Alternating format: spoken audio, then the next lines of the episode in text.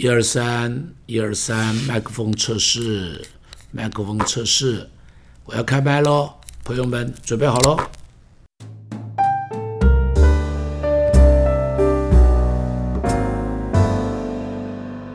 弟兄姐妹，到底我当我们讲圣灵充满的时候，有很多人会挑战我们，为什么要讲圣灵充满啊？呃，有很多人讲说圣灵充满在。初代教会五旬节的时候已经充满过了，所以现在就不需要了。啊，为什么我们还需要讲圣灵充满？这是有一些神学的讲法。首先我要讲，首先我要讲，圣经中间从来没有讲五旬节这个初代教会的经历可以代替任何每一个时代教会的共同的经验，不可以，不可以。五旬节教会的经历，初代教会就是他们自己的经历，你可以看到。五旬节经验过了以后，他们到撒玛利亚去，问撒玛利亚的教会受了圣灵没有？没有，就为他们按手祷告。他们到了以弗所，保罗问以弗所的那几个门徒受了圣灵没有？没有。保罗仍然为他们按手祷告，让他们要被圣灵充满。你可以看到这些地方，你都看到，初代教会基本上就没有认为，啊，使徒行传基本上就没有认为。耶路撒冷教会的经历可以代替其他教会的经历，所以你要记住，这是在神学中间错误的解释。好，我必须讲，这叫错误的解释。OK，好了，管他是哪个大神学家讲的，我都告诉你，那个叫错误的解释。管他是什么博士，我都告诉你，那个叫错误的解释。好了，圣经充满的根据是什么？有四样东西。第一个是圣经的吩咐。我再说第一个，圣经的吩咐。第二个，使徒的经历；第三个，众教会历史中共同的故事；第四个，耶稣的经历。先讲第一个，它是圣经的吩咐。圣经什么地方吩咐？耶稣吩咐的吧？使徒行传，耶稣说：“你们要等候父所应许的圣灵。”耶稣说了嘛？啊，耶稣说你们要等，而且耶稣自己说：“我为你们求圣灵嘛。”啊，约翰福音上面讲。他说：“我不去，保惠师就不来；我去，保惠师就来。而且说是我为你们求来的。”弟兄姐妹，如果他不是好东西，耶稣为什么为我们求来？就表示它是重要的事情，它是一个好东西，它是非常重要的事情。不单是这样，不单是这样，而且呢，而且呢，耶稣自己说：“你们求鱼。”不会给你们蛇，求饼不会给你们石头。你们拿好东西给儿女，上帝更会把好东西给求他的人。所以你只要到上帝面前来，上帝把好东西给，那就是圣灵嘛。耶稣说：“把好东西给求他人，岂不把圣灵给求他人？”下面那句话就讲要把圣灵给他们嘛。所以那是耶稣说的，不是我说的。所以反对圣灵充满了，自己去反对耶稣，找耶稣去辩论，不要找我辩论。第二个，为什么要讲圣灵？保罗说的嘛。你看保罗在以弗所书上面讲，他不要醉酒，乃要被圣灵充满。看到没有？保罗说的，保罗说的。所以不要找我吵架，找保罗吵架。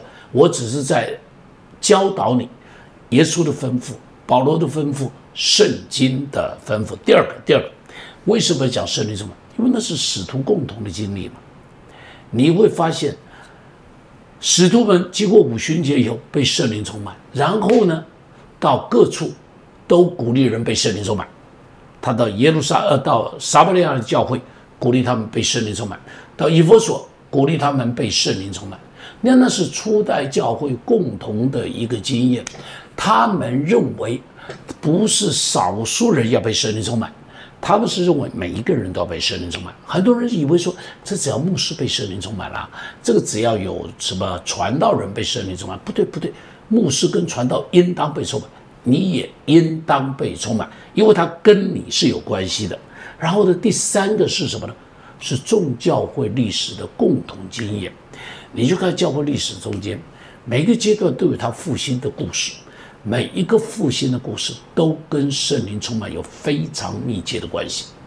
就算是这个二十世纪以后，一九零零年以后，比方像在在中国有呃东北的大复兴，圣灵的工作，山东的大复兴圣灵的工作，耶稣家庭圣灵的工作，这个圣灵的工作哈。然后呢，你去看这个韩国教会的复兴圣灵的工作，包含近代美国的这个这个这 Calvary Chapel 啦，或者是这个这个呃呃 Foursquare Church 啦，等等等等，这些全部都是跟圣灵的工作紧密相结合。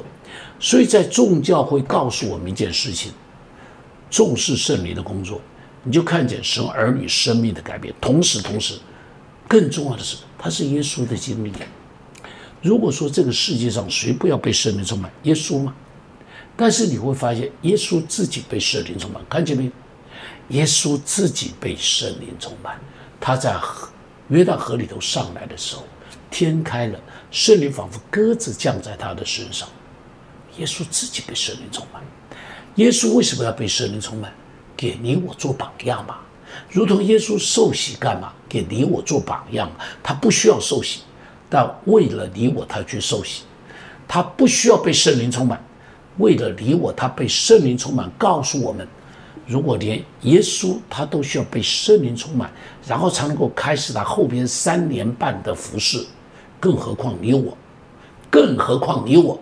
除非你我属灵到比耶稣属灵，要不然你一定一定一定要被圣灵充满。除非你比彼得属灵，比保罗属灵，要不然你要被圣灵充满。除非你比约翰属灵，要不然你要被圣灵充满。所以弟兄姐妹，圣灵充满是有根据的。圣经的教导、耶稣的教导、保罗的教导、使徒们的经历，好，然后耶稣的榜样、圣徒共同的故事，你在这个圣。历史的洪流，教会历史的洪流的中间，复兴洪流的中间，你必须被圣灵充满。好了，圣灵充满跟我们到底有什么关系？跟我们到底有三个关系。第一个跟我们的生命有关系，第二跟我们侍奉有关系，还有一个关系，还有一个关系，跟你的职场都会有关系，它会祝福到你的职场。跟我们生命的关系，前面我们已经说过。他会重生我们，没有他你就没有办法被重生。他会洗净我们，他洗净我们所有一切的罪，让我们彻底的认罪悔改。而且呢，他会释放我们。圣灵来了以后，把我们生命的锁链都把它砍断了。你原来被捆绑着，你是奴仆，你是不自由的。但是有了圣灵了以后，圣灵恩高有，你就自由了。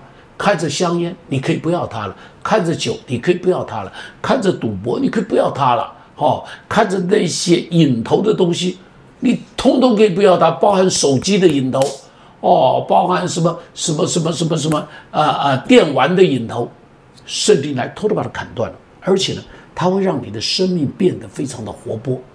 一个有圣灵高抹过的，你会发现他唱诗是活泼的，祷告是活泼的。分享是活泼的，里头是热情的，而且他会非常的结实，他的生命可以被更新，甚至于他的生命自我形象彻底的被改变。我没有时间去讲，但是这点太重要了。一个人信了上帝以后，自我形象不改变，等于没信上帝。耶稣说你是神的儿子，你注意这个是什么？是一个身份的改变。你原来只是你爸爸妈妈的儿子。你原来只是一个老师的儿子，或者你原来只是一个做小生意的人的儿子，或者你原来只是一个计程车司机的儿子，但是现在现在不一样，你是万王之王的儿子。你注意这是什么不一样？这是身份的改变。身份的改变以后会带来什么改变？带来自我形象的改变，带来自我形象的改变。我想到我是万王之王的儿子，告诉我我讲话会不会有？有力量，告诉我说话会不会有信心呢？告诉我讲出来话，天使要不要听呐？